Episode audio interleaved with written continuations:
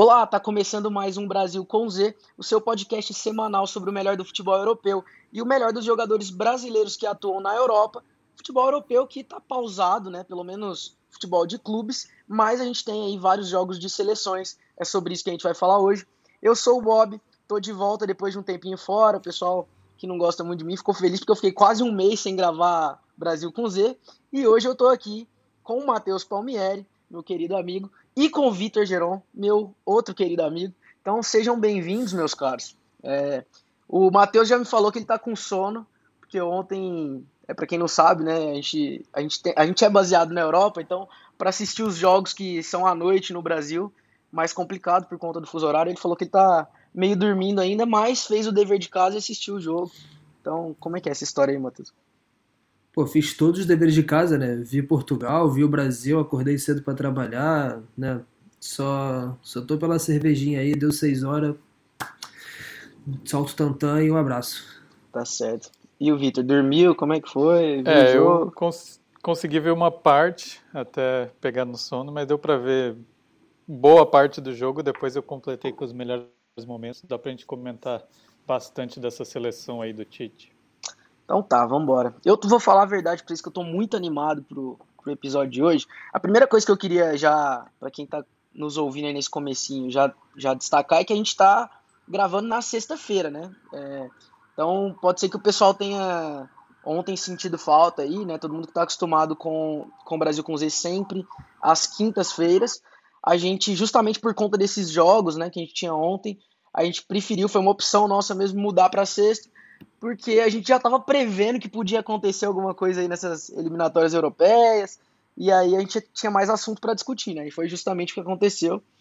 E eu tô empolgado também pelo seguinte: é, eu aproveitei um tempinho que eu fiquei de férias é, no Brasil, e voltei a trabalhar daqui, né? Não voltei ainda para minha casinha lá em Berlim, e eu estava no Maracanã acompanhando esse jogo do Brasil, então é, vou falar hoje com propriedade de como foi o jogo. Foi em primeiro lugar, pessoalmente, assim, foi muito emocionante estar lá, porque é, tinha muitas coisas envolvendo esse jogo, né, gente? É, essa parada de possivelmente ser a última partida do, Bra do Brasil jogando em, em, território brasileiro, o Maracanã recebendo o jogo do Brasil depois de praticamente é, três anos com torcida, né? Porque o último foi, foi contra a Argentina, mas sem torcida.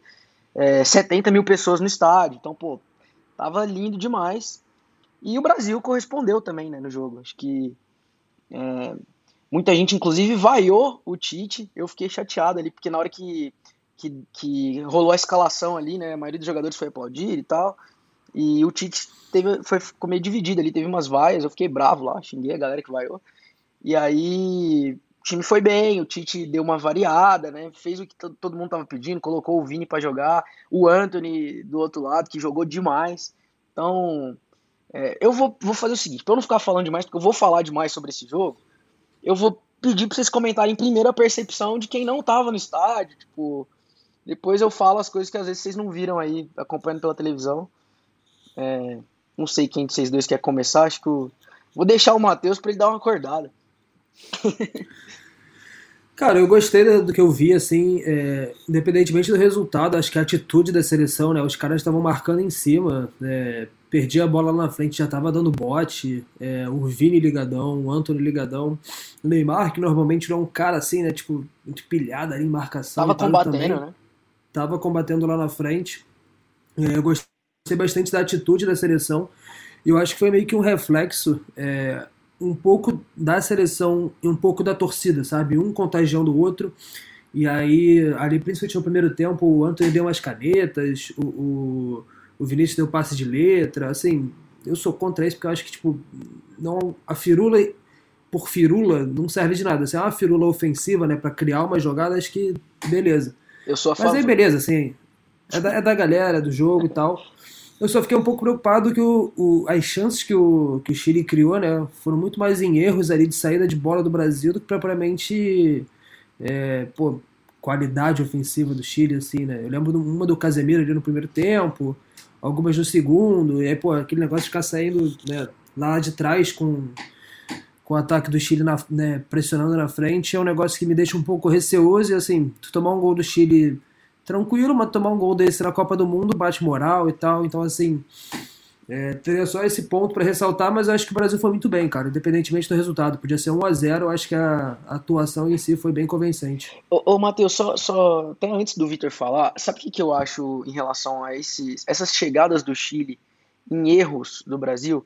Eu acho que tem um pouco também é, do fato do Brasil estar tá jogando tranquilo, cara. Tipo, é, eu, eu não sei, eu acho que o Brasil, por estar classificado, por jogar tranquilo, eu, eu senti muito isso na dupla de zaga, por exemplo, que aliás, é, eu fui até ver umas notas depois das atuações, e aí, enfim, em veículos de imprensa espalhados por aí, e aí, sei lá, vi nota 6 pro Thiago Silva, nota 6,5 pro Marquinhos. Cara, para mim, assim, é, é, impressionante a segurança que os dois passam, sabe? Mesmo nesses lances, assim. Mesmo tendo alguns erros. Acho que até, é, você até foi bem ao falar do Casemiro. O Casemiro acho que é o que errou mais. Ele acho que errou 11 passes no jogo. Ainda assim fez um jogo seguro. Mas, pô, a tranquilidade que você, que você tem de. E no estádio você vê isso, assim, a imponência que Marquinhos e Thiago Silva tem, ainda mais com o Alisson no gol, é bizarro, cara. É, mas concordo com você, tanto em relação à atitude da seleção, quanto, enfim, é, o Anthony meio que incendiando o jogo, isso foi muito legal, assim, que você sentia que era aquela coisa de seleção, que, pô, sempre tem um cara que vai parar na frente do, do, do, defen do defensor e chamar para um contra um, chamar para o drible, para a galera gritar mesmo, sabe? Tentando dar chapéu, tentando, porra, dar caneta. Então, acho que foi bom demais. Eu nunca tinha visto um jogo no Maracanã, foi a primeira vez. Eu tinha ido no Maracanã só visitar, né, fazer aquele tour. Foi a primeira vez e, pô, tô feliz de falar desse jogo aqui hoje. Mas, enfim, a gente separou em tópicos, né, também, né, para falar também de variações táticas. Você falou dessa saída de, de bola. Tem um negócio interessante que é a saída do Brasil com três jogadores, né?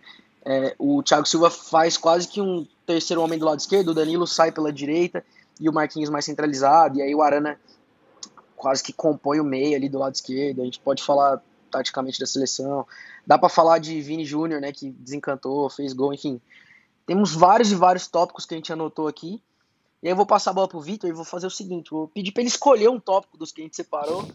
E a gente vou dar essa moral para ele, ele escolhe um tópico e a gente fala desse assunto. É, eu, queria falar primeiro, é, acho que desse, desse ataque que a gente talvez seja a grande diferença assim dessa seleção. É uma coisa que muita gente pedia, né, para que esses jogadores tivessem chance, Vinícius, Anthony, o Rafinha mesmo, que acabou ficando com, de fora conta da Covid. O Neymar numa função um pouco diferente, né? Até a gente estava discutindo hoje aqui com, com alguns. A gente vai falar, né, do, dos, de quem não foi para a Copa, né? Os italianos estavam falando. A gente estava comparando, né, essa seleção brasileira com os europeus e todo mundo começa a olhar já como um time interessante justamente por isso que a gente já comentou várias vezes da força defensiva do Brasil, que é uhum. uma talvez tenha os melhores defensores assim do, do mundo. Tem o meio-campo que talvez é, tem bons jogadores que talvez não sejam tão não tenham tantos holofotes né, em cima deles, assim, que é o Paquetá, é o Bruno Guimarães, aí tem o próprio Fabinho, o Fred, o Casemiro já é um pouco mais consagrado, mas no ataque eu acho que surge no momento ideal, assim, né? a gente pode Perfeito. dizer, é, jogadores, porque assim, a gente tinha dúvida de como Vinícius Júnior, Anthony iam reagir na seleção, como que eles iam é, porque é sempre diferente, né? Tem, tem vários exemplos de jogadores que jogam muito bem no clube, na seleção não rende tanto e vice-versa também. E parece que eles estão muito à vontade já. Isso é importante porque a gente já está num ano de Copa. Oito meses. Normal. É, seria até a Copa ser daqui dois meses, né? Mas três meses, mas por, por ser no Qatar vai ser no fim do ano. Então, acho que foi importante para esses jogadores garantir a vaga cedo, já perderam aquele, acho que o peso de jogar com a camisa da seleção aí você joga no Maracanã lotado, a torcida vem junto. Então, assim, até agora não tem muito o que questionar. Foi tudo feito, foi tudo certo, tá tudo bem. A gente pode até falar questões táticas, como você disse, ah, eventualmente o Tite poderia ter feito mais testes. Talvez para o nosso gosto, sim, mas conhecendo a cabeça dele, é isso. Acho que é, ele é um bom treinador, não dá para negar isso. Eu também acho. As, as vaias são tem que ter, né? Porque o brasileiro vai a treinador é, é normal, assim, não, não tem como unanimidade não existe como treinador da seleção, ainda mais o Tite que já foi para uma Copa e foi eliminado, né, nas quartas de final. Tem uma Mas bobeira que... também lá, né, Vitor, que, assim, só, só te interrompendo rapidinho, uhum. que teve uma galera vaiando jogadores que eram de adversários. Então não sei se às vezes por conta do histórico é. do Tite no Corinthians. Tipo assim, é, você vê que os jogadores mais exaltados foram Paquetá, Vini, depois Coutinho quando entrou, o próprio Richardson. E aí teve uma galera vaiando o jogador que teve passagem por time adversário. Aliás, isso foi o único ponto que eu achei bobo, tá? E feio do, da torcida lá, que muito grito de torcida, torcida do Flamengo, torcida do Vasco, é, cantando música de Flamengo e Vasco. E isso aí eu não gostei muito não, mas enfim. É, eu acho que dá um pouco também o termômetro de como hoje em dia é mais complicado você cativar o torcedor assim, né? Porque e, e, mesmo assim você comemora basicamente jogadores que foram revelados pela sua equipe, né? Que já é. não jogam mais, não é mais como antigamente. Mas até isso, assim, é, eu é, também não acho legal, mas eu acho que, de certa forma, ainda mostra como a, a torcida está em paz com a seleção. Ah, com certeza. É, e agora vai, vai para a Copa, assim, é, tem, a gente tem que colocar o Brasil como um dos favoritos. Eu acho que não. Aquela impressão que ficou, que os europeus jogavam muito melhor por conta da Eurocopa, é, não a, Itália, é verdade. a Itália está aí para tá provar mesmo... isso.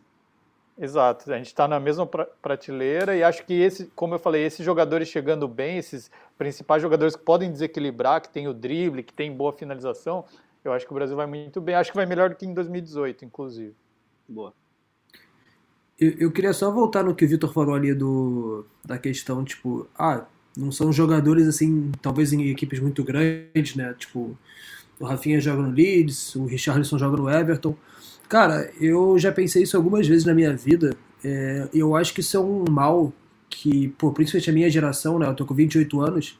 A gente pegou da geração da Copa de 2006. Porque o quarteto de ataque do Brasil. É, ele é, um nos principais times.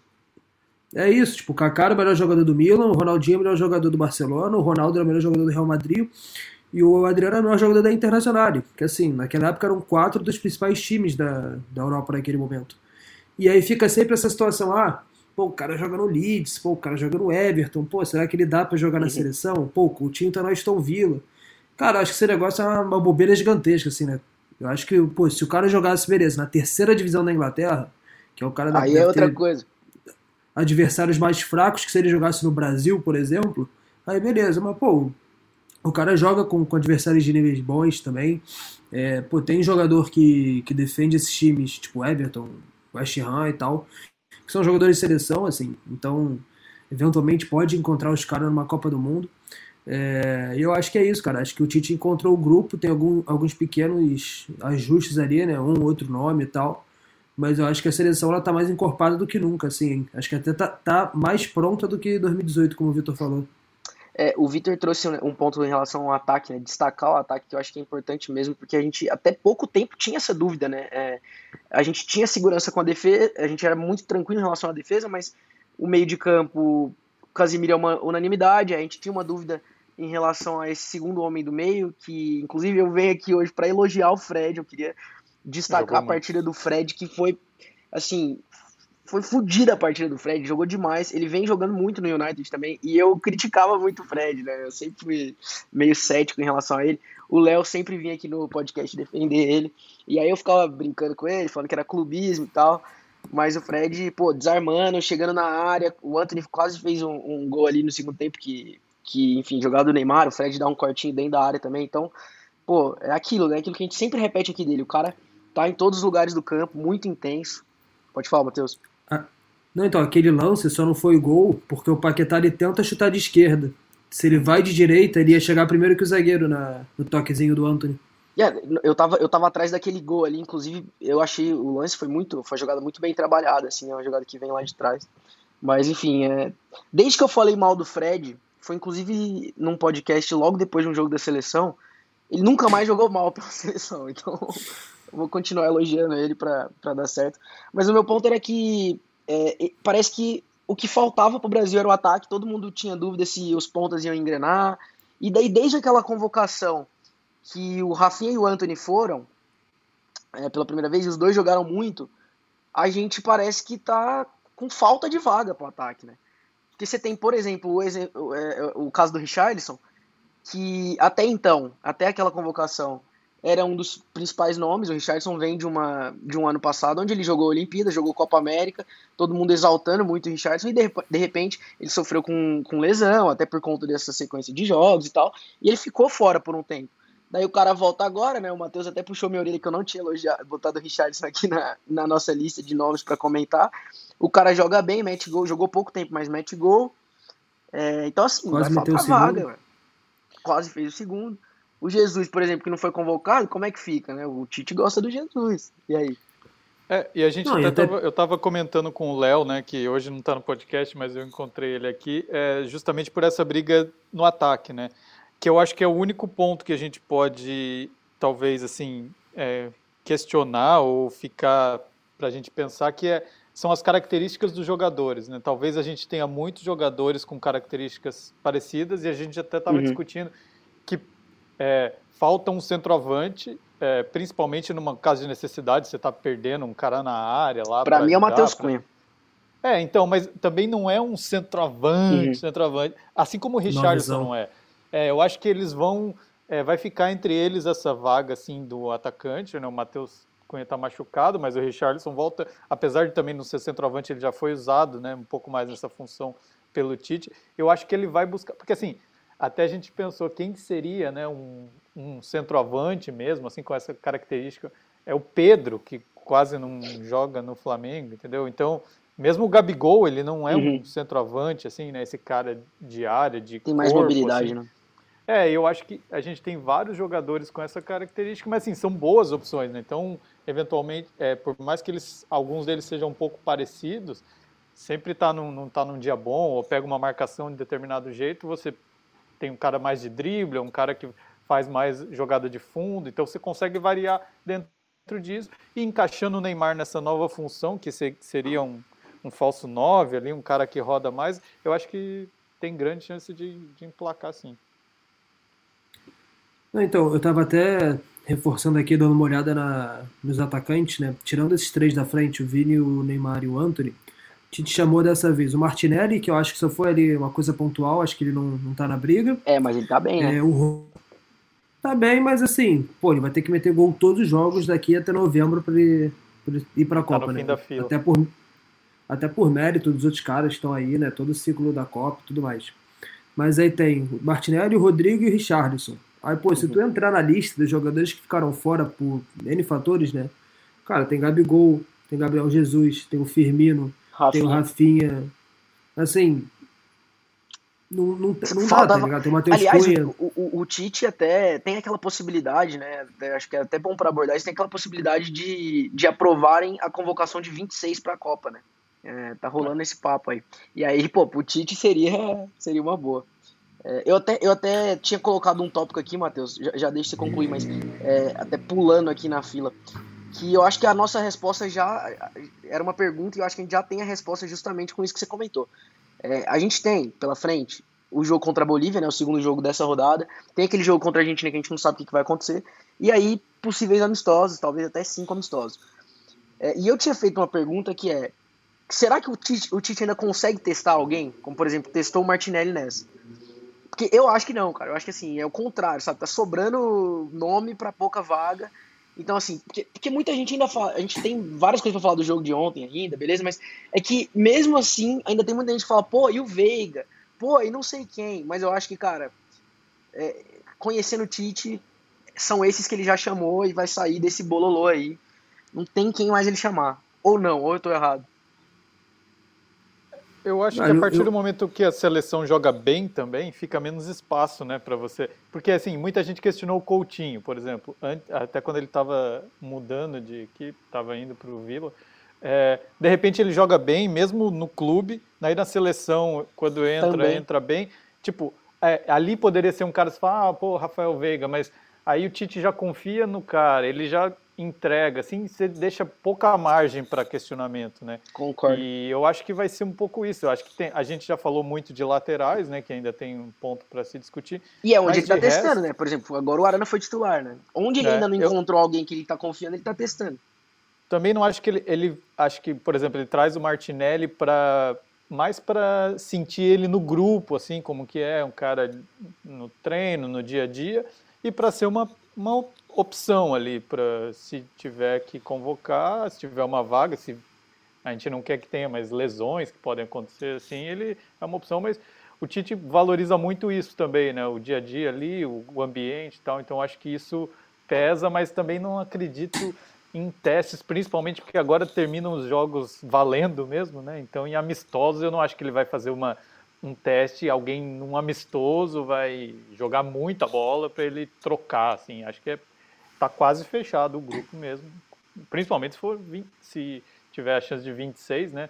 Aí ele não tem nem muitas dúvidas, assim, porque esses que ficam variando ali, ele chama todo mundo e fecha o Todo mundo fica feliz.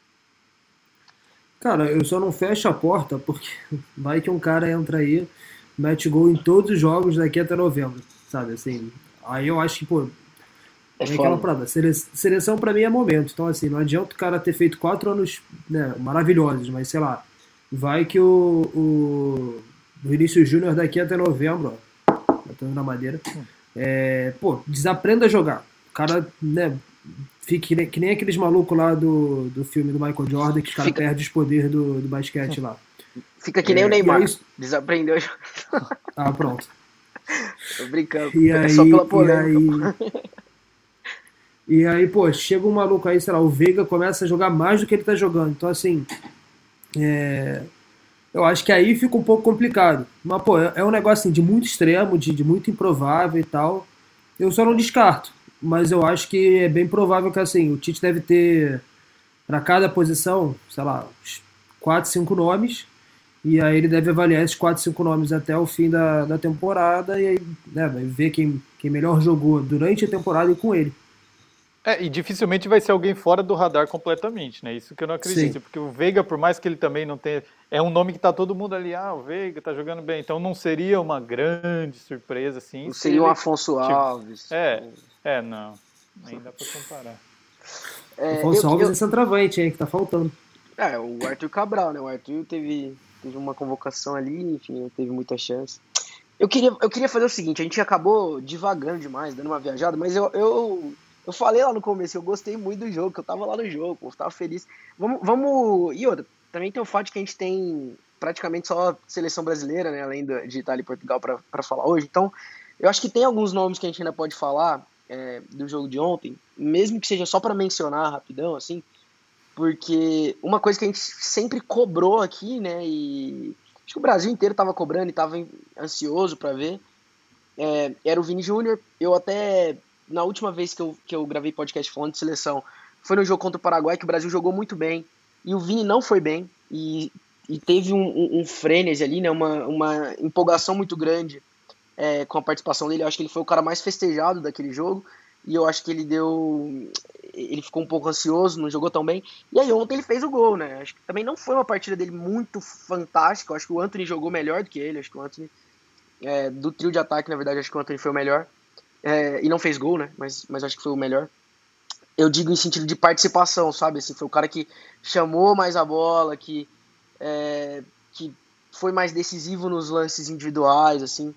Por mais que depois o Neymar tenha feito gol, o Vini tenha feito gol. Mas o gol é importante demais, né, pro Vini. O cara precisava, não tinha feito gol pela seleção, fazer o gol no Maracanã. Então, fica aí o elogio e a torcida, né? O Matheus até bateu na madeira ali. Acho que a gente tem mesmo que torcer pra ele, pra ele ser um cara importante, dividir protagonismo, né? É, acho que esses três dividindo protagonismo em relação a, a construir, quebrar é, linha de marcação, o Brasil passa a ter um ataque perigoso demais, né? Então, é, o Matheus acho que queria comentar. Não, então, eu, eu, cheguei a citar, né? Eu acho que o Vinícius ele estava muito empolgado, né? Porque ele chegou a comprar 120 ingressos para amigos, familiares. Foi, foi, foi. Tava jogando no Maracanã, que, pô, é onde ele deve ter jogado a maior quantidade de jogos no Brasil. É, cara, né, ele não é carioca, né, que é de São Gonçalo, mas assim, Rio de Janeiro e tal. É, e aí, pô, acho que o maluco ele tava soltinho e, e, e topou assim, né?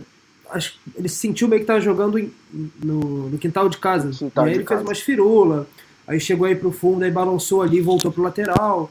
Então, assim, é, eu achei um pouco firulento demais, não objetivo, tá ligado? Mas acho que é do jogo, acho que, porra pelo contexto ele tá jogando no Maracanã, na casa dele e tal, acho que faz sentido. É, mas eu concordo, assim, eu acho que o Anthony foi um pouco mais incisivo, né? Que ele dava, uhum. por exemplo, a caneta e corria em direção ao gol. Ele dava o drible e tentava o cruzamento. Então acho que isso é, diferenciou um pouco dos dois. Mas acho que os dois fizeram boas partidas, assim, né? Acho que a atuação individual de cada um foi, foi bem acima da média. E acho que o Anthony tem um pouco, tinha um pouco mais de espaço também, né? Porque o Anthony joga por uma faixa que, se você pensa, o, o Neymar, por mais que ele fique mais centralizado, ele tem uma tendência a cair um pouco mais para a esquerda. E quando o Anthony fica na direita, ele já tinha o Danilo, que é um, é um lateral que avança bem menos do que o Arana. Uhum. Então, cara, o Anthony, quando tem o campo aberto, uhum. é, ele é muito bom nesse um contra um, assim como dizem, né? Ele tem o drible, ele corta muito bem para o pé esquerdo para essa finalização, que às vezes é um chute, às vezes é um cruzamento que desvia em alguém. Uhum. Então, é, é um, eu acho que é um, o Tite achou uma peça ali que pode ser bem interessante para desequilibrar, assim, porque ele de fato, a gente acostumou muito tempo ter o Gabriel Jesus ali, né, que tem outra característica. Sim, que é um jogador que vai mais no fundo, né? É, daí tem um cara driblador agora que vai pro, vai pro confronto mesmo, né, contra os zagueiros. Eu acho que é, é bem legal assim ter essa alternativa e é natural também que alguns jogos assim ele apareça mais, né? Porque eu acho que tem mais espaço para ele fazer o jogo dele. É, essa, essa questão tática, na verdade, é muito interessante. Eu acho que o que você falou resume bem e é uma questão totalmente tática, porque o Brasil concentra o jogo de posse de bola do lado esquerdo, né?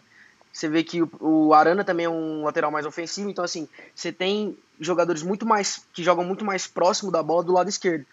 Que você tem ali o Neymar encostando, o Vini encostando, o próprio Arana. E aí o Anthony, inclusive dava para ver isso no campo, que ele ficava ele, ele fechava pouco. É, porque você tem aquele movimento em bloco, quando o jogo está do lado esquerdo, o jogador que está na, na, na ala oposta, geralmente ele fecha. E o Anthony não fazia esse movimento, ele jogava o tempo inteiro aberto. Porque o, a, jogada que o Brasil fazia com o Anthony, Anthony era justamente essa inversão rápida. É, muitas vezes ou o Casemiro dominava essa bola e girava rápido com ele, ou o Fred dava esse passe esticado rápido com ele, e aí ele já dominava num contra um com o lateral esquerdo de lá é, que é a característica dele. Né? Então, assim, é, é essa questão do espaço né, que o Vitor resumiu. O Brasil joga com um futebol de apoio concentrado do lado esquerdo e depois tem uma inversão rápida para ele pegar do lado de lá o cara num contra um, que é o que ele faz de melhor, né? Então. Mas aí essa parada que eu falo, assim, né? Tipo, a galera reclama muito do Tite, mas o Tite tá invicto nas eliminatórias. É, pô, perdeu ali a Copa América num detalhe, né? No, vai fazer a melhor campanha da história das eliminatórias, porque vai ganhar da Bolívia. Então. Então, assim, é, e o cara ele percebe essas coisas ele tenta aproveitar, né? O melhor de cada jogador. É, eu acho que, pô, as críticas dele são mega injustas, assim, tipo. Até porque todo mundo que vai jogar contra a seleção vai botar ali uma linha de 5, uma linha de 4, vai ter um maluco lá na puta que pariu pra, pra né, jogar por uma bola. Então, assim, é, obviamente o Brasil vai ter dificuldade porque vai todo mundo se fechar, mas assim, eu acho que o, o trabalho do Tite ele é muito bom, assim, é muito bom mesmo. Concordo. Aliás, é, isso que você falou, Matheus, do aproveitar a melhor característica de cada um, inclusive tem a ver com o que você tinha falado antes, é, dessa parada dos caras não estarem. É, é aquela comparação que você fez com o time de 2006 e tal.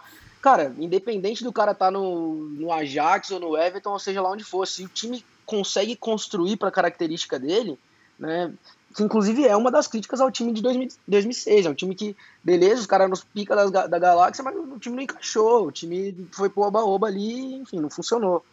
Então, melhor ter um time que os caras joguem em time mais modesto, mas que se encaixa, que evidencia a melhor característica de cada um do que, né, enfim. Tirando o jogo contra o Japão, né, que o Brasil já estava classificado, aí até botou algumas reservas naquela Copa de 2006, é, cara, a maioria dos jogos foi decidida por né, lampejos individuais. O gol do Kaká contra a Croácia, o Ronaldo lançado lá contra, contra a Gana. Então, assim, não foi nada muito coletivo, assim, né? Alguém ia lá e resolvia e o Brasil ganhava, tipo, 1x0, 2x1, 3x1. E, aí... e eu acho que a gente, é, o tempo também faz a gente esquecer um pouco de como cada time jogava e a gente tende a, a voltar nesses jogos e pegar os nomes, né? Que eu acho que é muito o que aconteceu com 2006. Você olha lá e fala, pô, mas esses caras jogavam muito, mas a, o fato é que como um time não nunca não, nunca não existiu. É, então é, não dá para você falar, pô, mas principalmente algumas pessoas às vezes que eram muito pequenas ou nem viram o time, falam, nossa, mas esse time era muito forte. Fala, ah, tinha jogadores muito bons, como Perfeito. várias seleções tiveram jogadores excelentes, assim, mas como o time não funciona, em clubes, isso acontece até em clubes, imagina em seleção que quase não treina juntos, encontra lá para jogar alguns jogos. E isso que o Matheus falou, né, dos caras é, eventualmente estar em times médios, quase pequenos assim na Europa, é muito do reflexo da nossa realidade hoje. Esses jogadores há uns 20, 30 anos provavelmente estariam no Brasil jogando nos principais clubes. Hoje é mais interessante jogar no Everton, jogar no Watford, jogar no Wolverhampton. Você ganha mais, você tem é, tá jogando um campeonato que é mais visto e tal. A estrutura e... não deve em nada para nenhum outro. Exato. Daí eles estão todos espalhados lá. Também tem uma coisa do brasileiro que está mais habituado hoje em dia. Acho que por muito tempo o jogador brasileiro, quando ia para fora, tomava um choque assim de realidade. Hoje acho que eles já se preparam muito mais. É um negócio muito mais profissional. Não, não, não é uma grande surpresa quando Total. você vai morar na Europa. E tudo isso é cada vez mais jogadores jogando lá e se espalhando por esses times. E tanto que a gente pode ver que a maioria, de novo, né? É, a maior parte dos jogadores não atua no Brasil e Daí resta para a torcida ficar comemorando quem revelou Os revelados. quem ali. É. Vamos fazer o, o, seguinte. O Matheus tá, tava na fila para falar, pode, pode mandar. Não, não então. E, e, até puxando isso que o Vitor falou, tu pega o exemplo do Arana, né? O Arana ele vai jogar no Sevilha, depois ele é emprestado no, na Atalanta.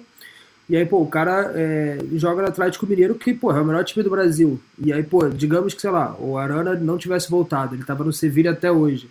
Pô, ia ter muita gente jogando a mesma bola, assim, não mudando nada. Ia ter muita gente, pô, vai convocar o lateral do Sevilha. Pô, mas o Sevilha, pô, não disputa nada na La Liga, pô, às vezes joga Champions, às vezes ganha uma, uma Europa League, não sei o quê. Mas aí como o cara tá no Atlético Mineiro, tá no futebol brasileiro, tá jogando pra caramba, e aí já muda um pouco a visão do cara, né? Mas assim, é um pouco disso. Sei lá, se o Rafinha tivesse, por exemplo, jogando no Palmeiras, uhum. jogando a bola que ele tá jogando, será que, que o lobby dele seria tão grande quanto o Rafael Veiga? Boa reflexão. O que, eu, o que eu queria fazer é até aproveitar seu gancho, é, porque você falou do Arana e o Vitor tinha falado da. Enfim, que aquela seleção de 2006, como o time não funcionava e tal. Aproveitando o tema lateral e aproveitando é, esse esquema aí de quem não estava funcionando muito, eu queria puxar ainda sobre o jogo de ontem Deixei até pro final pra gente dar mais moral para quem jogou bem do que para quem não jogou tão bem assim. Mas eu queria puxar o papo aqui das atuações não tão boas assim.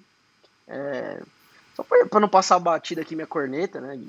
Tradicional corneta ao nosso querido Danilo. E queria ver se vocês têm algum outro nome. Mas ontem eu, eu vendo o jogo do estádio, eu vivi dois momentos opostos assim, em relação ao Danilo.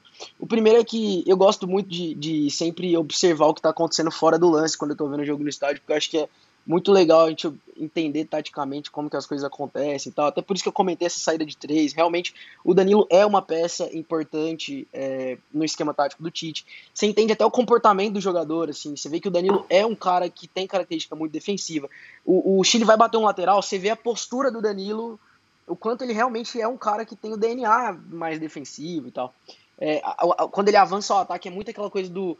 Sabe, parece que você vê que o cara tá correndo já, preocupado que em algum momento ele vai ter que voltar e tal. Mas, pô, tecnicamente eu não consigo, cara. Parece que ele briga com a bola e tal. E eu achei que ele foi a pior atuação da seleção. E o Paquetá, que tava um pouco apagado. Não digo que o Paquetá foi mal, mas achei ele apagado. E teve um lance específico que eu fiquei puto com ele, que inclusive foi quando a torcida começou a pedir o Coutinho, porque ele recebeu uma bola na intermediária, ele foi partindo ali em direção ao gol. O, a zaga do Chile abriu e ele ficava olhando para os dois lados, procurando ou o Neymar de um lado ou o Anthony do outro, e tipo, o, errado, o, meio tava. É, tocou errado pro Anthony, eu acho. E teve um outro lance aberto, que ele, que ele recebe uma bola no meio, acho que foi, se não me engano, no lance anulado do gol do Chile, que ele recebe no meio também, ele tenta uma, puxar a bola de costas, assim, Fica caído, pedindo ele, falta é, fica pedindo falta e o Chile chegou a fazer o gol que foi anulado, que depois ele até tomou uma, uma bronca, acho, se não me engano, até do Marquinhos, porque é o típico lance que você dá aquela desligada, porque o jogo uhum. não vale nada, que tá ganho, tudo bem, mas a partir de agora não tem muito mais espaço para isso. E isso é uma coisa que acho que o Tite observa muito também, né? Você falou do Danilo, mas o Paquetá, de repente, esse tipo de erro, assim, nesse é, momento... Já é mais grave, Copa, né? é, fica mais grave. E, e, o Coutinho é tá, tá querendo o jogo, né, Vitor? O então, Coutinho. E ele, ele, esse tem moral com o Tite, né? Porque até se a gente pensar em 2018, foi um dos que deu para destacar assim do Brasil foi o Coutinho, né? Então, quem, quem foi mal, Matheus?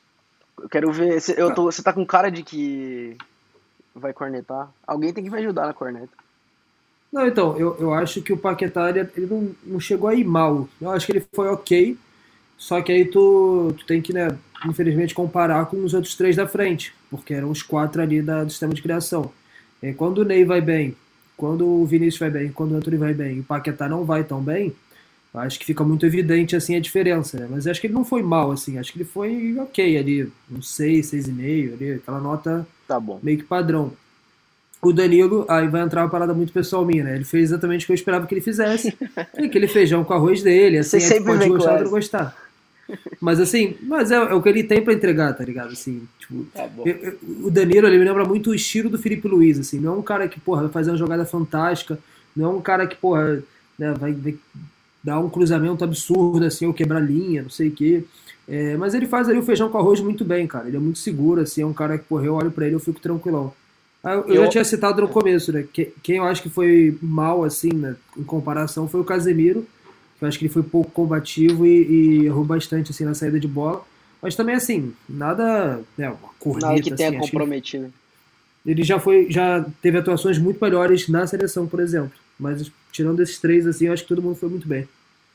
Não, eu ia falar só complementar sobre o Danilo, porque eu acho que na, é, já perdi as contas de quantas vezes a gente falou dos laterais, né? Mas eu acho que o Arana indo bem na esquerda é quase impossível que o Danilo não seja o lateral direito do Tite. Assim. Pela característica. Dif é, dificilmente ele vai jogar com o Arana e Daniel Alves. Uhum. E, e, eu também acho que nesse momento, é, se tiver que optar por algum, acho que o Arana tem mais a entregar assim do que o Daniel Alves. Pensando que ele vai usar um lateral mais defensivo e um mais e um ofensivo, ofensivo, né? Então eu acho que vai é Danilo mesmo. Ele é, acho que paga por ser lateral, né? Porque se fosse zagueiro, falasse, ó, Danilo é zagueiro.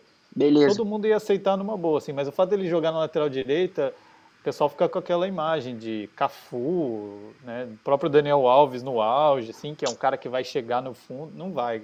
É, é o que o Matheus falou. Ele faz o que se espera dele. O problema é que as pessoas esperam alguma coisa que ele não vai entregar mesmo. E o Tite, não, o Tite eu acho que ele espera justamente o é, que ele faz. O Tite tá, tá na onda do Matheus ali, né? É. Que não, ele tá com o Matheus. Eu, eu acho que o argumento que se deve colocar na mesa é se ele é um jogador de seleção. Uhum. Tipo, se ele tem nível para jogar na seleção. Mas o que ele apresentou ontem, cara, basicamente o que ele apresentou na carreira toda dele, assim, sabe? Tanto que ele já jogou de, de zagueiro na Juventus, quando a Juventus teve, teve problemas na zaga. Já jogou de volante na época do Santos, já jogou de volante na Juventus. Então, assim, é, eu acho um cara bom, assim, acho um cara ok. Agora, se ele tem nível para seleção ou não, acho que beleza, dá, dá margem para discussão. É que não tem muito outro que tenha também, né? Você vê, o Daniel Alves tá com 40 anos nas costas e tá lá, então. Eu, eu tenho uma, um assunto que a gente não falou, né? Que eu acho que dá para matar o, o, o, tema do jogo de ontem com esse. A gente falou um pouco do Neymar, né? Até esses. O Matheus falou que, comparando com o trio da frente, o Paquetá foi um pouco abaixo e tal. E aí ele considerou que o Ney foi bem. É, eu achei que nem foi bem também. Vou, vou começar e daí depois vocês quiserem discordar. Eu sou muito fã do Neymar, cara. Eu sou muito fã e até por isso todo mundo sabe disso, tá? E até por, por isso ultimamente eu venho sendo muito crítico com ele, porque é, eu quero ver ele jogando mais e a gente sabe que né, não vamos ficar chovendo molhado, só se fala disso sempre, né? Neymar, qualquer coisa que ele faz vira notícia, então o pessoal tá cansado de saber dos números, mas enfim, é uma temporada ruim dele, ele tá num clima ruim no PSG e tal. Ontem eu vi que ele estava tava empolgado, estava feliz, a torcida estava muito do lado dele, Neymar foi muito, o tempo inteiro foi muito é, enaltecido, assim, foi com certeza o jogador mais comemorado ali na entrada em campo. É, uma, uma vantagem que eu vejo na participação dele ontem no jogo foi justamente que ele foi muito participativo. Eu gosto dele nessa função, porque eu acho que ele chama muito o jogo, ele recua um pouquinho e joga, tenta jogar no entre linhas ali, é, buscando o jogo o tempo inteiro, partindo de frente. Eu acho que com dois jogadores rápidos dos dois lados, o Brasil tende a crescer, porque o Neymar não é mais esse jogador de ponta que tem velocidade pelo lado. É, esses caras são o Anthony e o Vini. É, mas uma coisa que ainda me incomoda, e isso é uma coisa que vem acontecendo com ele recentemente, é que eu percebo ele lento não só naquela arrancada, não é só que o Neymar per perdeu a arrancada. Eu acho que às vezes ele tá muito lento no raciocínio, cara, e isso me incomoda, sabe? É, tem alguns lances do jogo que são marcantes para isso. Tem um lance que foi ali aos 30 do segundo tempo. É, o Brasil já estava ganhando, o Chile não tinha chance nenhuma no jogo. E ele recebe uma bola na intermediária que em outras épocas ele ia dominar e ia bater pro gol em poucos segundos. É um lance de decisão rápida. É, eu fico com a sensação de toda vez que o Neymar domina uma bola por ali naquela região agora, eu fico meio apreensivo. Porque eu sei que alguém vai chegar nele ou para dar uma trombada ou para tomar a bola. Porque ele não decide rápido. É, ele domina essa bola e fica esperando dar ladrão, sabe? Sendo que é uma bola que, cara, você vai dominar ali perto da meia-lua, independente se você tá vendo se tem alguém perto de você ou não, você tem que ter certeza que vai chegar alguém, velho. Tá jogando contra o Chile, com o Vidal ali no meio de campo em dois segundos, no máximo, em um segundo vai chegar dando um carrinho, velho. Então você tem que dominar e dar uma machada rápido, então finalizar pro gol, sabe? Eu vejo o Neymar perdendo muita bola boba assim, que ele domina ali na região da intermediária, ele demora para pensar e vem alguém tomar a bola dele, sabe? Isso é o que mais me incomoda no jogo dele hoje. Mas eu ainda acho que ele constrói muito. Você vê que o cara cria o lance do, do pênalti que ele faz o gol depois. O próprio lance do Vini, ele deixa a bola passar aqui, é uma jogada muito inteligente. Então, assim, no mínimo aí você você tem participação em dois gols. Podia ter feito outro gol, mas ele deixa o Coutinho bater outro pênalti. Participa do gol, é, do último gol também, porque é ele que, que dá a bola, se eu não me engano, é ele que dá a bola pro Bruno Guimarães. Aliás, é, jogou pouquinho, mas deu outra assistência. Então, assim, para mim o Neymar não foi nem bem nem mal. Ele foi participativo, mas para mim, para nível Neymar, faltou, sabe? É, é, não, não acho que, que, que tava no nível Neymar, que para mim é muito acima disso. Acho que ele precisa entregar mais do que isso. Falei muito justamente porque eu gosto dele, quero que ele jogue bem, e aí, enfim, não sei se vocês vão concordar ou discordar. O Matheus, o, o, o Matheus acho que concorda, vamos ver se o Victor dá uma cornetada dessa vez. Não, eu, eu vou falar que eu acho que eu concordo com você, é, mas eu acho que tem uma coisa boa da gente não ter falado do Neymar até agora. Porque se a gente pensar há um tempo, quando a gente falava de seleção. Era só Neymar era dependência. Ah, mas, é, mas o Neymar não tá. Ah, mas e quando o Neymar tiver? Então, se hoje o Brasil ganha e o Neymar nem é protagonista, eu acho que é uma evolução também. E isso Excelente tem um mérito do Tite ali. Então, é, a gente já não. Até vai ter uma chance né, de ver contra a Bolívia, apesar de ser num ambiente hostil, né, que é La Paz, na altitude é mais um jogo oficial sem, sem o Neymar, o Tite vai ter que mudar. Eu acho que o Brasil hoje já não depende tanto e, ao mesmo tempo, o Neymar continua sendo o Neymar. Ele tem qualidade técnica, ele é, é um cara em que, enquanto está em campo, ele vai chamar no mínimo dois caras ali que vão ficar atentos a ele, e eu acho que isso os outros se beneficiam também, né? Total. É, próprio, a gente já falou do Vinícius, do Anthony, são jogadores que é, vão encontrar mais espaço, enquanto o Neymar, se você tirar o Neymar de campo, Uhum. Isso vai mudar. Então, acho que por tudo isso, assim, o papel do Neymar muda um pouco na seleção. Acho que passa um pouco por essa adaptação que você falou, as características mesmo. Acho que ele está nesse momento da carreira que ele está numa transição, assim, né? Do, uhum. Ele vai mudar um pouco o estilo de jogo dele, que é natural, já com mais de 30 anos. Aí.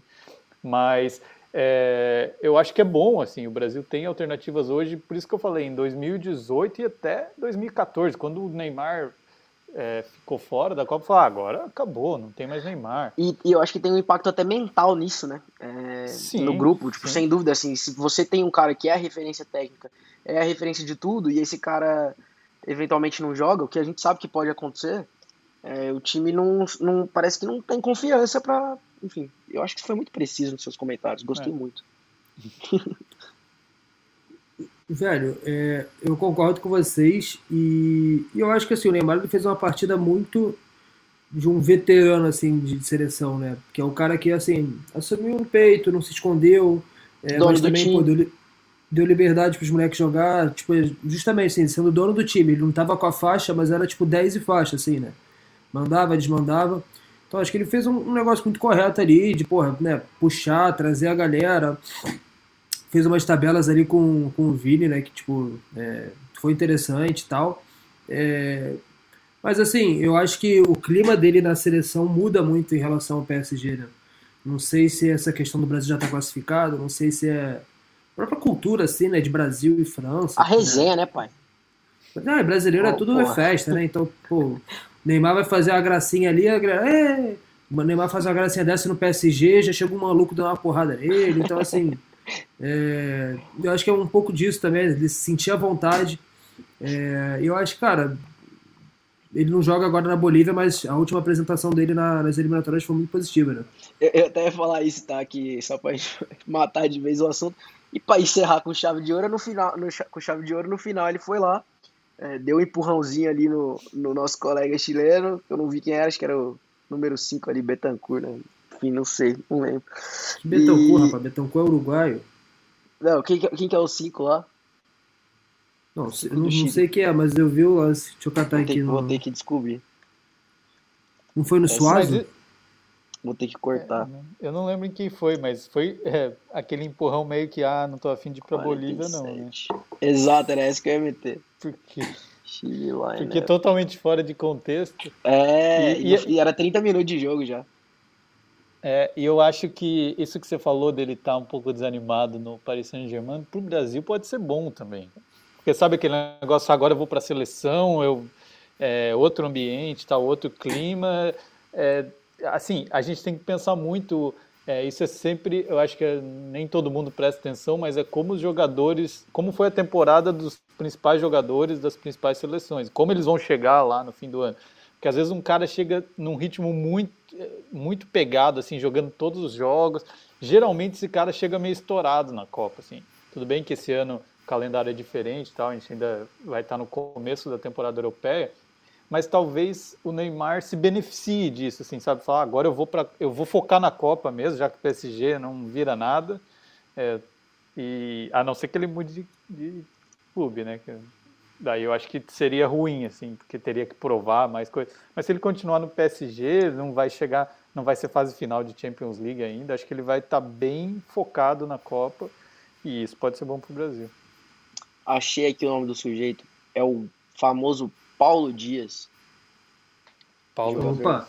jogador do, do River Plate. É... Pois é, não, era, o comentário é esse mesmo, que eu acho que ele não quis subir para La Paz, não. Acho que ele quis um fim de semana de folga. Então tá, foi, foi. A gente quase matou o episódio falando disso, né? Mas assim, ainda tem uns minutinhos, dá para falar ainda dos, dos europeus.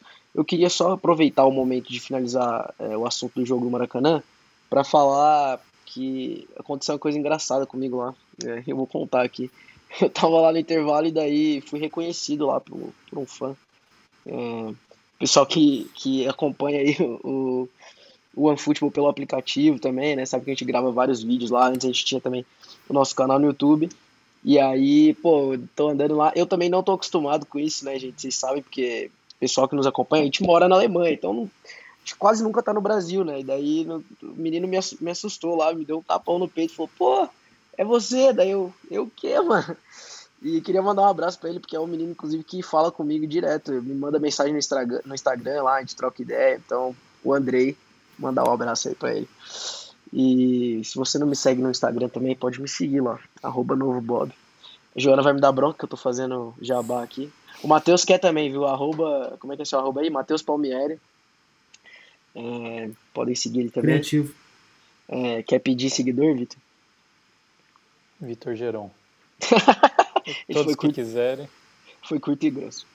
É, então tá, então. Brasil joga contra o Chile, sem Neymar, sem o Vini também, né? Vamos ver se o, Bolívia. Se o vai. Eu falei Uruguai? Chile. Eu falei Chile, Chile pô, é, é, eu vou te falar porque eu tô confuso agora, porque eu falei do Betancourt, você me corrigiu que ele era Uruguai, o Chile foi ontem. Brasil joga contra a Bolívia em La Paz, terça-feira, 8h30, horário de Brasília. Agora, acho que eu acertei. Sem o Neymar suspenso, sem o Vini suspenso também. É, e aí a gente vai ver se o Tite coloca o Martinelli no lugar do Vini de novo. Tem o Rodrigo também, né? Vamos ver o que, que ele vai aprontar. É, Brasil cheio confiante para a Copa. E aí vamos falar rapidinho de eliminatórias sul-americanas ainda. Porque o Chile que perdeu ontem está praticamente fora, né? O Matheus é, tinha comentado ali comigo antes que precisa torcer pro, pro Peru e pra Colômbia perder, é isso? É isso e que ganhar. Daí chega são, aos 22 pontos. São as outras duas que concorrem, aliás, concorrem pela vaga na repescagem, né? As quatro vagas diretas já estão preenchidas. É, a gente tem aí classificados para a Copa Brasil, Argentina, Equador e Uruguai. É, ainda tem um jogo hoje entre Argentina e Venezuela, mas que não vale nada, né? Venezuela está em último. E daí para essa, essa outra rodada para esse outro jogo da terça-feira, jogos também são todos no mesmo horário, né? A gente tem a definição da quinta vaga que vai para repescagem. Alguém quer dar palpite? Eu acho que vai o Peru mesmo.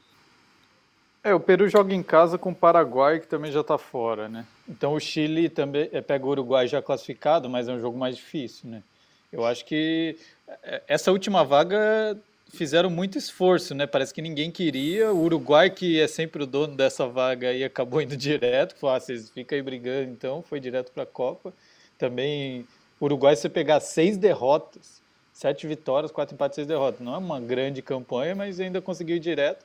E ali tá na briga de quem, quem quer menos ir. Eu acho que ainda vai cair no colo do Peru. E o Peru até é interessante ver, oito derrotas. Oito derrotas em 17 jogos e pode acabar na Copa. É, vai chegar na Copa, vai tomar saco... Aliás, se chegar, né? Se passado. Aliás, me, é. Me, é, é, pra mim, assim, é...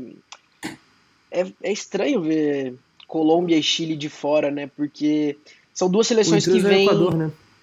é, é, o Equador surpreende, mas Colômbia e Chile que tem gerações até nos últimos anos que a gente se acostumou a ver bem nas Copas, né?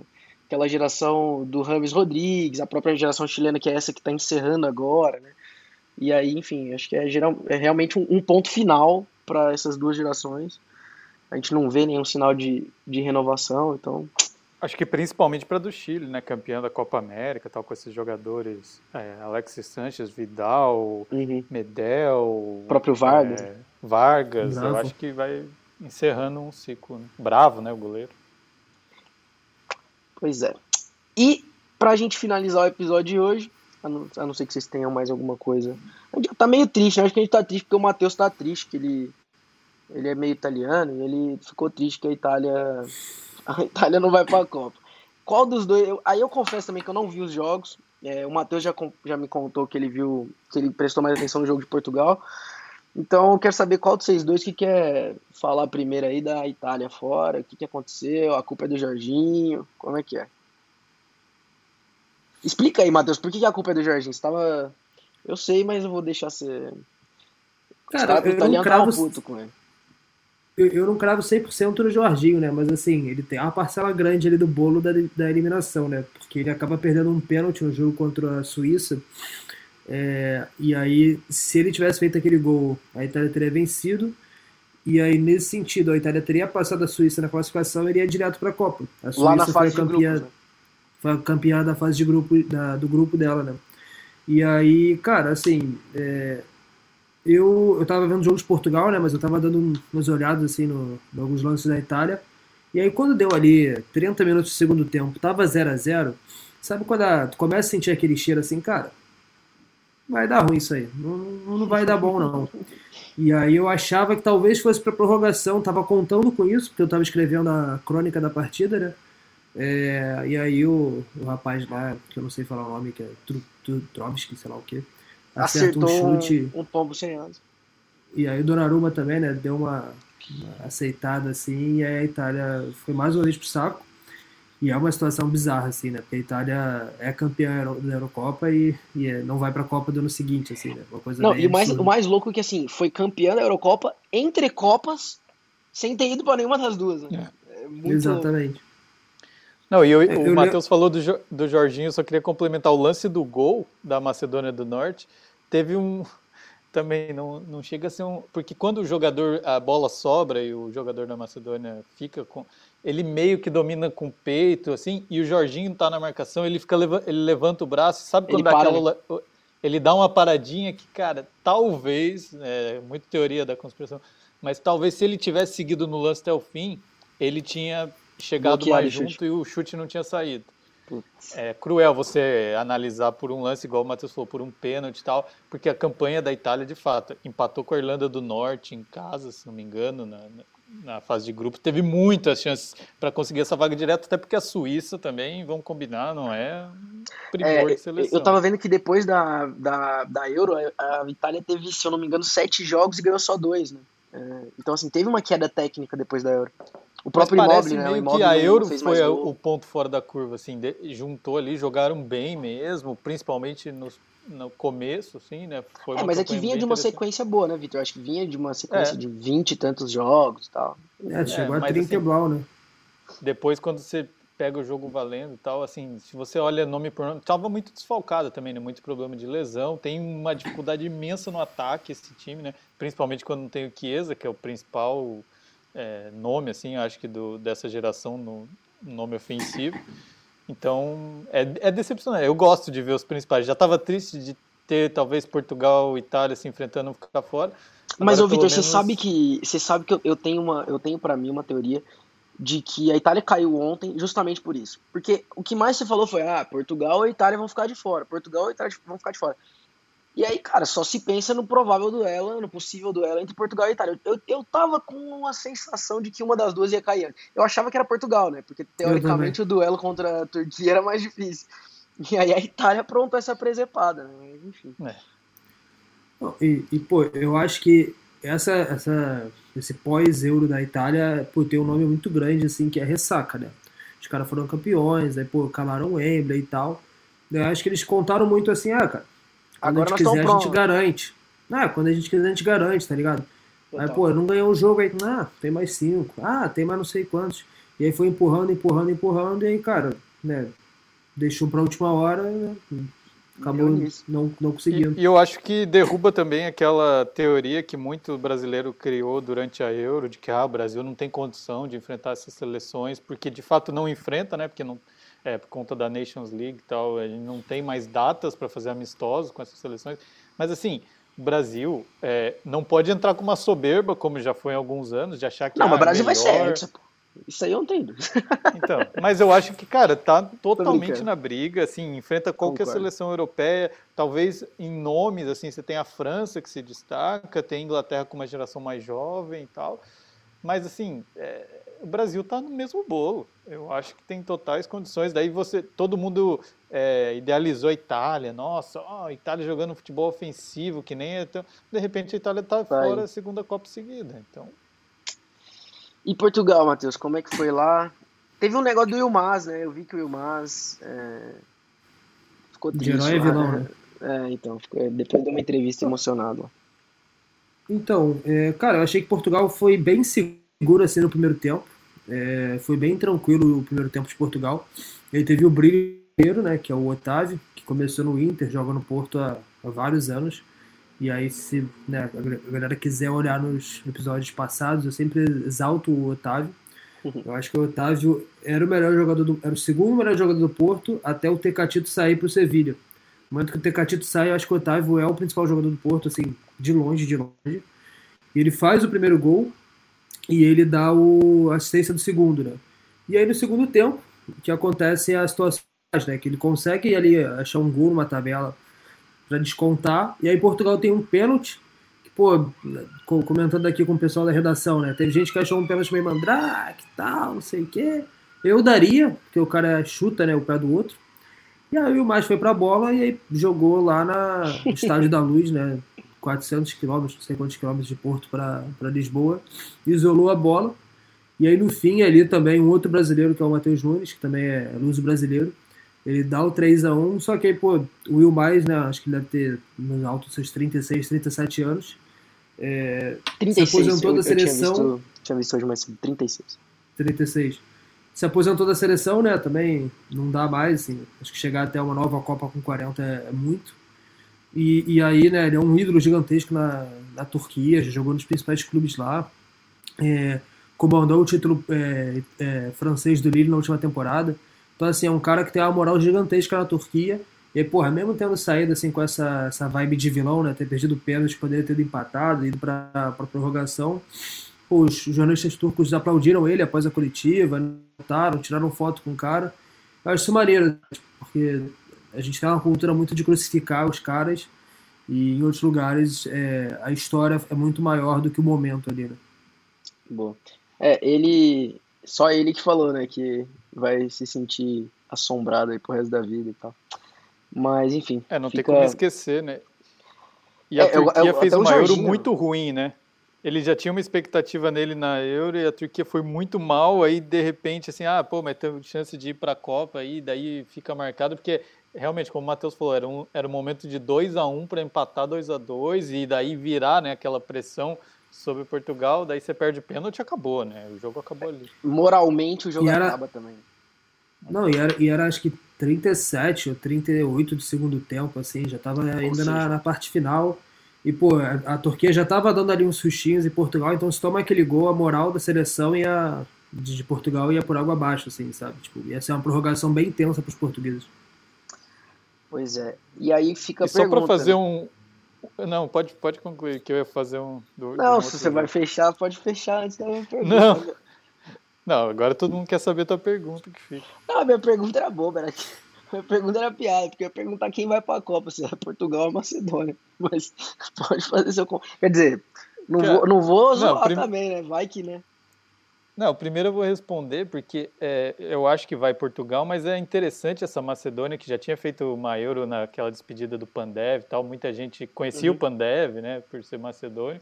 Mas é interessante, eu acho, esses, esses essas seleções que eram Iugoslávia, né? Eram tudo Iugoslávia. Croácia era Iugoslávia, Sérvia que está na Copa era Iugoslávia, é, Macedônia, Bósnia que já foi para. Então é interessante como era forte mesmo, né? A é gente verdade. que não pegou tanto a época da Iugoslávia era, era muito forte. Imagina todos esses jogadores juntos, juntos assim, mesmo separados eles dão trabalho. A Croácia é, nem fala, né? É, mas eu acho que é interessante. É, eu acho que não vai ser dessa vez, mas de fato eles estão a um jogo para para ir para a Copa. Mas o que eu ia comentar antes é do Bale, né? Que a gente não colocou de, de tópico ali, mas é impressionante de novo o Bale fazendo dois gols, País de Gales tá perto de ir para a Copa e porque Mais cara, é incrível como ele joga com a camisa de País de Gales, né? É igual o Pogba, ele volta né? O Pogba a ser aquele Bale. joga a camisa da França. É. Mas o Bale é aquela história da bandeira dele, né? É Gales, Golfe e Real Madrid. Então Gales é a prioridade dele, ele vai dar tudo por Gales. É, agora tá, tá, tá perto de ir para uma a, Copa. A gente e, falou e dois muito... golaços, né? O de falta foi um golaço. Quem não viu. Assim, é absurdo. A gente falou muito do Bale, é, é, uma possível aposentadoria dele, inclusive, porque ele já não estava querendo jogar bola e tal, só queria jogar golfe. Quem sabe ele não aposenta do futebol de clubes, fica jogando golfe, né? Atividade principal golfe, mas joga pela seleção de Gales. Então, pô, é o ideal. Vira um jogador só de seleção. Só de seleção. Geralmente Pode até é... ficar no Catar lá, porque, pô, tem dinheiro, deve ter uns campos de os golfe. Os campos de lá. golfe, porra, que vidão. Então tá, vamos fechar com o seguinte: melhor e pior. É... Não sei, vamos incluir também os jogos da Europa aí, se vocês quiserem colocar. É... Eu vou colocar os dois da, do, da, do, jogo, do jogo do Brasil. Mas deixa eu pensar direitinho aqui, vai na minha frente aí. Eu não anotei ainda o meu, não. Então vou deixar o Matheus que ele já sabe. Pô, vou, vou Vou citar então aqui dois que não são do Brasil, só para fugir um pouco da, fechou, fechou. da situação. Eu acho que o, o melhor para mim foi o Otávio, porque. Ah, do Brasil, então. É, é brasileiro, não, não da seleção, né? Tá bom. É, porque ele é, ele é recente da seleção portuguesa, né? Ele não tem muitos jogos, ele marcou o primeiro gol. É, e foi um jogo que Portugal teve muitos jogadores é, ausentes, né? Não teve Renato Sanches, não teve o Rubem Neves. E aí meio que caiu um problema no colo do Otávio eu acho que ele né, foi muito bem, assim, não. mesmo não sendo a primeira opção no meio de campo. E o pior vai também para um jogador brasileiro, que é o Jorginho, né? Por isso tudo que a gente falou, assim. É... E aí eu acho que, cara, como ele foi um dos destaques assim da última temporada pelo Chelsea, pela seleção, essa temporada está sendo bem esquisita, assim, né? De uma forma geral para ele. E aí eu acho que, cara, quando a Itália perde para a Macedônia, porque assim, na última eliminatórias, né, foi para a Suécia. Aí beleza, assim, Suécia jogou semifinal de Copa do Mundo, né? Já foi algumas vezes, né? Não é uma, uma potência não assim. É uma tragédia, né? É, mas agora a Macedônia do Norte é um negócio né, tragédia. absurdo, assim. Então é o Jorginho, meu pior. Boa. É, eu vou. O Jorginho também seria meu pior pelo conjunto, né? A gente falou bastante o conjunto da obra aí que terminou com essa eliminação precoce, podemos dizer, da Itália. Então, por ser brasileiro também, vai no pacote. Eu acho que pelo jogo do Brasil eu vou destacar o, o Anthony. Eu acho que é um cara que é, tem crescido, é até um, um jogador que eu fico curioso para saber se ele vai, se o Ajax vai conseguir segurar ele nessa próxima é, janela aí, porque principalmente ele se destacando por seleção, por clube, eu acho que pode é, ter um, uma equipe com mais poder né, de, de compra assim, ir atrás do Anthony, então fica como o meu destaque. E, e só para fechar também, teve um quase herói brasileiro na Itália que foi João Pedro, né, o atacante do, do.